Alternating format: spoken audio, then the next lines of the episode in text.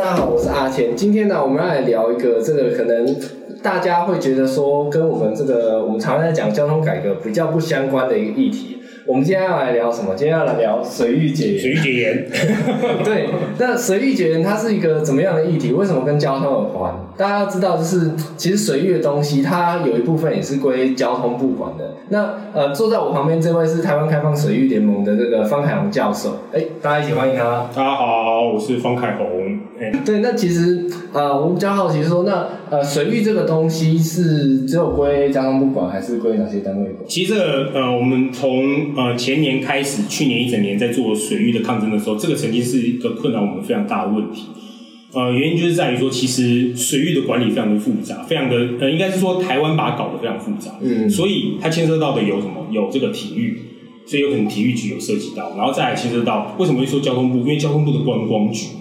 所以说，水域管理，呃，交给交通部观光局来做管理，然后再来还有教育教育局，对，然后再还有各地的县市政府。所以其实我们在抗争的过程中，曾经是一个非常困扰我们的问题，其实到现在都还是，就是刚刚可以简单跟各位讲，就是已经有牵涉到四个单位，而且这四个单位有分中央的，有分地方的，然后有教育、有体育、有观光。那这个问题到现在都还是一直存在，就是到底谁是主管机关？那我们只能够去找那个财阀的法条，也就是《发展观光条例》，也就是《水域游戏管理办法》。那《发展观光条例》《水域游戏管理办法》主要的主管机关就是在中央，就是交通部观光局。所以我们的目标也就。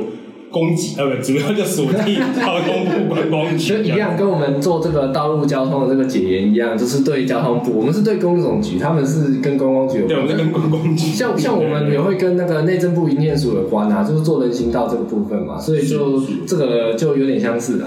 对，那我想问一下，就是方教授、方老师，为什么会开始有这个水域解盐这个运动？其实水域解盐这个运动哦，我们如果说真的要讲那个很久很久以前的话，其实大概两千年的时候就开始，所以大概二十年前。那二十年前，其实我们有一群这个算是这个老前辈哦，其实包括像呃现在还一直在带领我们水域解盐运动的李元志老师，那当然还有很多呃，包括现在已经算是非常蓬勃发展的台湾独木舟推广协会。在当时成立的目的，就是为了要推广独木舟。换言之，水域节的这个活动，推广独木舟，推广这种水上游憩的这种活动，大概在两千年的时候开始。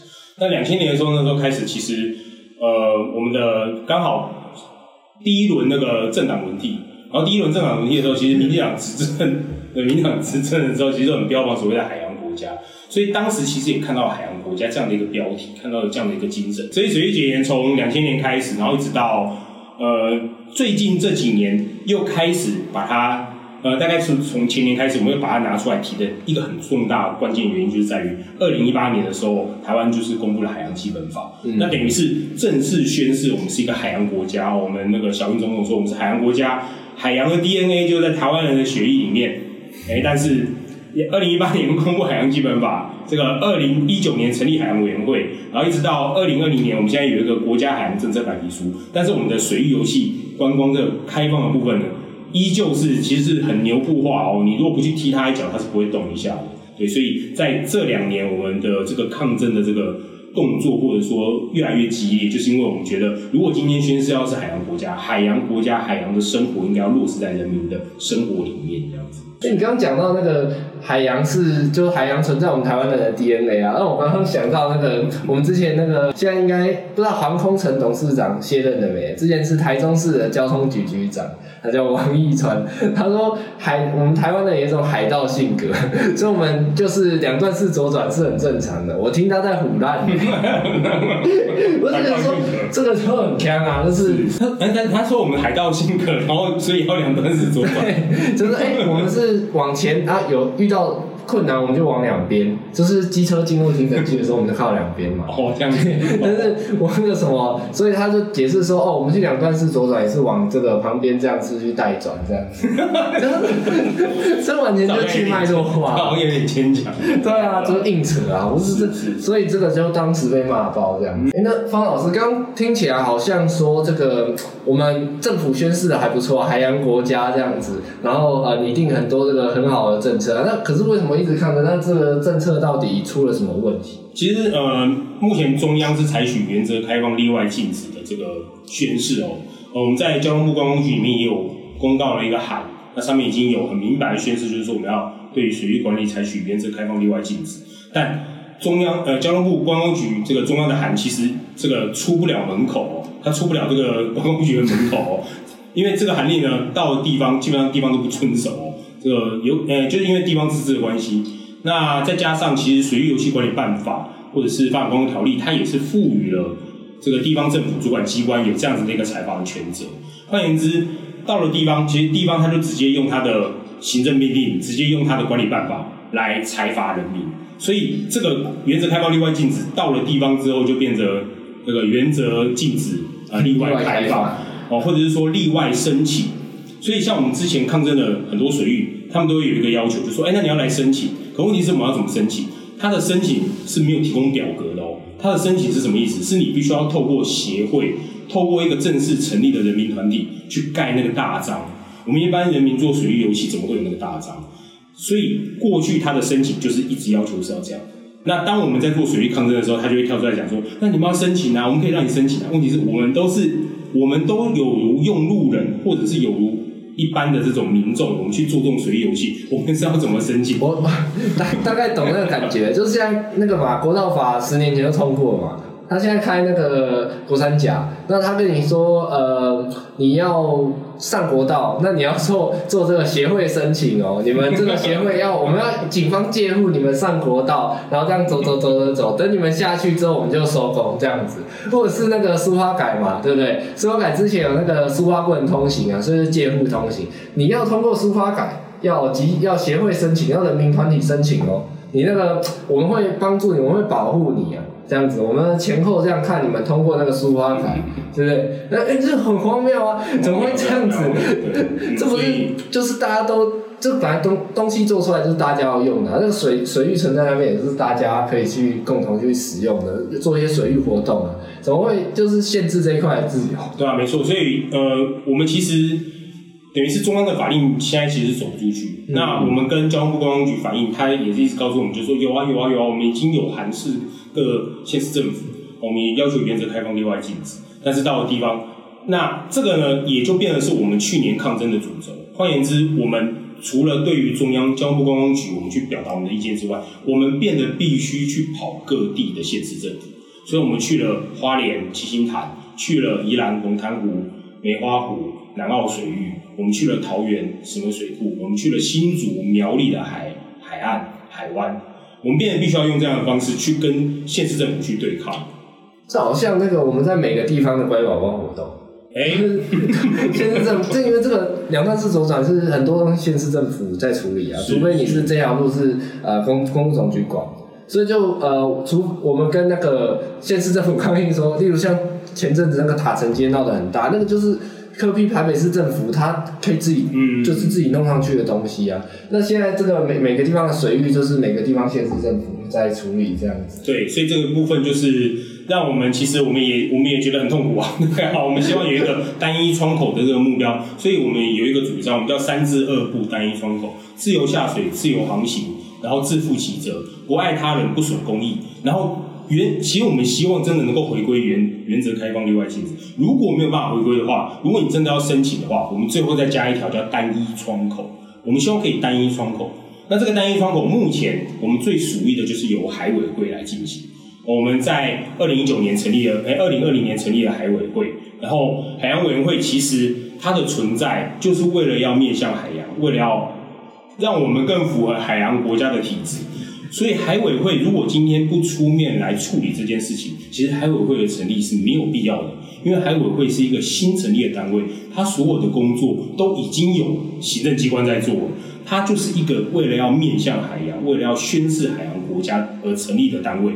我们非常诚恳的呼吁，非常诚恳的希望海委会能够负担起这样的工作。如果你真的没有办法，你一定要申请，请单一窗口。哎，那我刚刚讲到，就是讲到海委会这边的单一窗口，我比较好奇是说，呃，除了刚刚那个申请部分呢，那这个现在呃，为什么希望海委会去处理这个事情呢？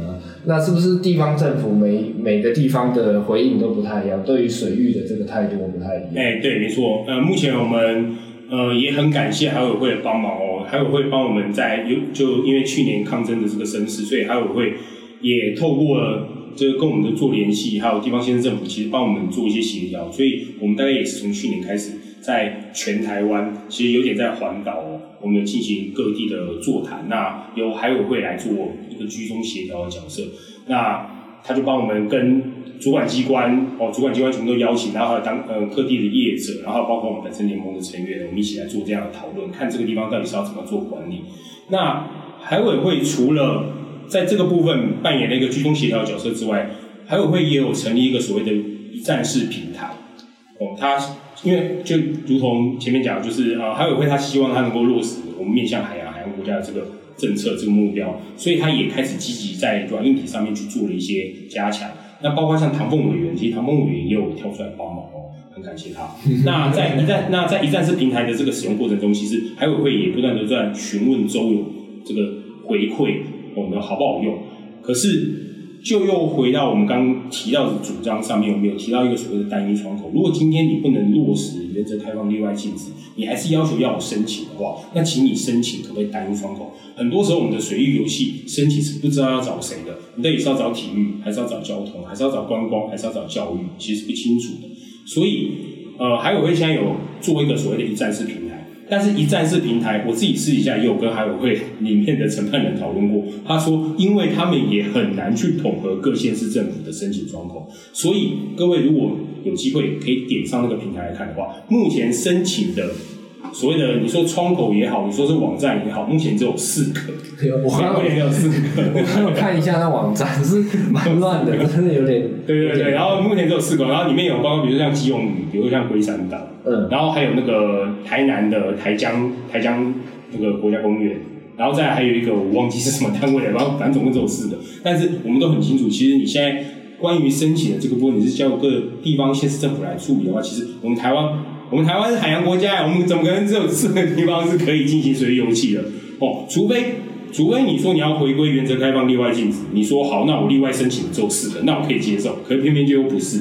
我们当当我们没有去经过申请，没有经过同意之后，我们下水的时候，你就要开罚，这个就是一个很矛盾的地方哦，是一个我们很不能接受的。我我刚我刚刚听你讲，就是还有那个呃地方不同调的状况啊，就是说桃园它好像是开放，可是宜兰花莲是禁止的这个。对，没错，诶，就是在座谈的过程中，其实我们联盟几乎每一场都有去参加。那当然，原则上我们就是有一到两名的成员，其实包括我在内。那我们会去收集我们整个联盟所有周友的意见，因为我们也有一个社群。我们透过其实现在多媒体很方便，我们其实包括连开会都不需要一定要现场到，所以我们透过这样的一个社群的方式，我们去收集各地周友回馈回来的意见，然后呢，把它在各地县市政府进行的座谈的过程中，我们就是把它表达出来。那像桃园，桃园其实是我们之前在石门水库，在这个后湖溪，在三坑。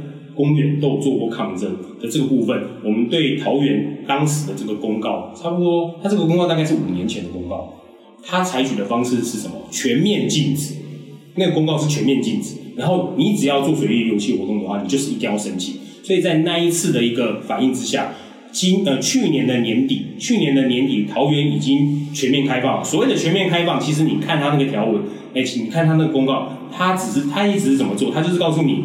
你如果要下水，那你要合法，你要符合什么规定？它换言之，它等于不是在文字上面就告诉你说，我们原则上是不允许的。它只是也只是告诉你说，哦，我们原则上有点像是回归原则不管理啦，例外禁止的这种这种感觉。所以，接下来我们也会再试着去挑战它。但是在宜兰、花莲、新北的反应呢，它就是直接告诉你不行，我们现在就还是要申请，然后进行所谓的分区管理。对，那分区管理的话，就是把很多地方划成区块，感觉像游泳池一样。我们把大海当游泳池一样，告诉你这个区块呢是这个独木舟，这个区块呢是这个水上摩托车，这个区块呢是风浪板，用这样的方式去管理。那这个呢，其实也不是我们所乐见的，因为大海就我们所知是没办法分割的哦。大大海不是游泳池啊？对，大海不是游泳池哦。做这样的分割，这样的分割会造成一个很荒谬的状况。你把这个区域框起来，你告诉大家说这个地方是风浪板，但是你框起来的地方，你并没有办法去做标示。换言之。周有下了水之后，我怎么知道我现在有没有我怎么知道我在哪里对啊，我怎么知道我在哪里？我不在游泳池会知道对啊，我怎么会知道？难道我那个游标一条的那个吗？就是那个水道，不 对啊他这种东西？他他没有他没有做啊，他没有做的话，其实我们下去我们根本就不知道。所以你说我们是不是出界了？你说我现在玩风浪板，我是不是不小心跑到独木舟这个区？我们根本就不知道然后就。哎呀你坏坏，然后再把你禁止，对，没有？然后就开罚，这是最讨厌的。然后你就开罚。那呃，最近有一个蛮有名的案子，就是闺蜜案。嗯，对，闺蜜案呢，他们就是花 SUP 五十个玩家花 SUP 到龟山岛。嗯，对，然后现在这个案子我们已经确定，已经知道承办人已经被开罚，被开罚三万块。嗯那他们这个案子发生什么事情？就是他们在一个所谓不可以玩 SUP 的海岸出海，花 SUP 出海，就地方政府用这个方用这样用这样子的一个分区管理来限制你。他说。你你换言之，你只要不在这个区域下下 SUP，你应该要在可以下 SUP 的区域下 SUP。但是事实上，就我对那些州友那些玩家的了解，他们讲说，我怎么知道哪个区域可以，哪个区域不可以？你上面根本就没有画标线啊！你也许插了一个牌子，可是你这个牌子到底含射的范围是多广？你说是五十公尺，你说是一百公尺，我怎么知道它是多远？所以最后闺蜜团他们被开拔的原因，居然是因为这个，这个就是我们所谓分区管理的一个荒谬。你说就是啊、呃这个各个地方不一样之外，他还去做这个呃大海的切割啊。对，没错，大海切割，这真是非常荒谬，因为到到底怎么切？这就是一个很官僚式的做法。哎、真的，而且对我们看到那个公告都非常没有办法理解它到底是怎么切，就是那个再往外一百公尺不行吗？或者是你在内收一百公尺不行吗？你这条线到底是怎么画上去？你到底判断的标准是什么？你是根据海底的底质吗？还是根据海水的颜色？还是根据温度？还是根据当时的潮差？完全都没有依据啊！他就告诉你，不好意思，我就是把这边画起来。有有点有点像那个啦，我们就是很多路都很奇怪，就是因为当初在画这个路的人，他想画就画，他没有什么太多的想到什么东西，或是规范，他没有顾虑到太多啊。对，所以就变得说，呃，其实画这个区域啊，画，呃，我们如果今天要做分区管理，我们要画区域，其实不是不行。但是所谓的分区管理，前提应该是要负面表列。那怎么样叫做负面表列？你画出这个区域，告诉大家不要进去这里。那这个区域为什么不要进去？比如说它是渔场，嗯，比如说它这下面有一些危险沉船，对，比如说这里可能涉及到航道，涉及到商船的主航道，你把这些东西标示起来，告诉周友说这个地方不要去。所以今天分区管理适用的前提应该是负面表列，负面表列，然后分区管理，而那个区是禁止区、禁航区。你不是分区说这边是波浪板，这边是游泳圈，这边是那个压压床，不是这样子。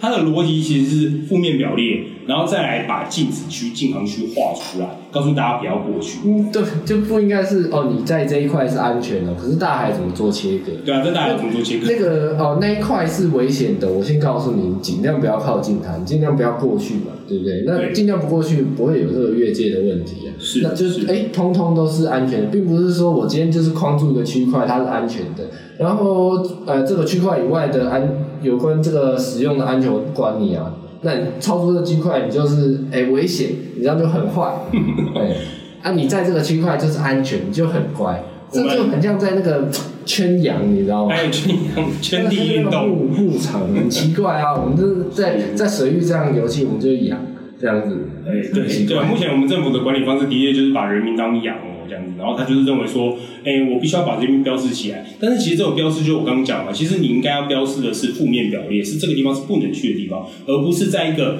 在一个分区管理之后，然后再说正面表列哦，这个地方呃是适合怎么样的一个服具哦。那在服具的区分上面，其实我们主要的区分也应该只是在于动力跟非动力的区别。但是我们现在的水域游戏管理的方式，因为分区管理，因为正面表列，它把这个非动力的浮具也在去做区分，所以也造成很多周友没办法理解啊，SUV 跟独木舟有什么不一样？为什么这个地方只可以用 SUV 啊那个地方只能够用那个独木舟？其实这个是没有区别的啊。那我觉得其实呃，我们这个道路的交通跟你们这个水域前沿的运动啊，其实遇到的问题非常相似，虽然也都是有相关的点，除了我们一样对交通部以外啊，那我觉得遇到这个我们做任何倡议或任何抗争都有的通病啊，就是主管机关它非常的官僚。今天特别谢谢那个方老师来跟大家聊一下这个有关水域节运动这个事情啊，那我们就下次见，拜拜。拜拜。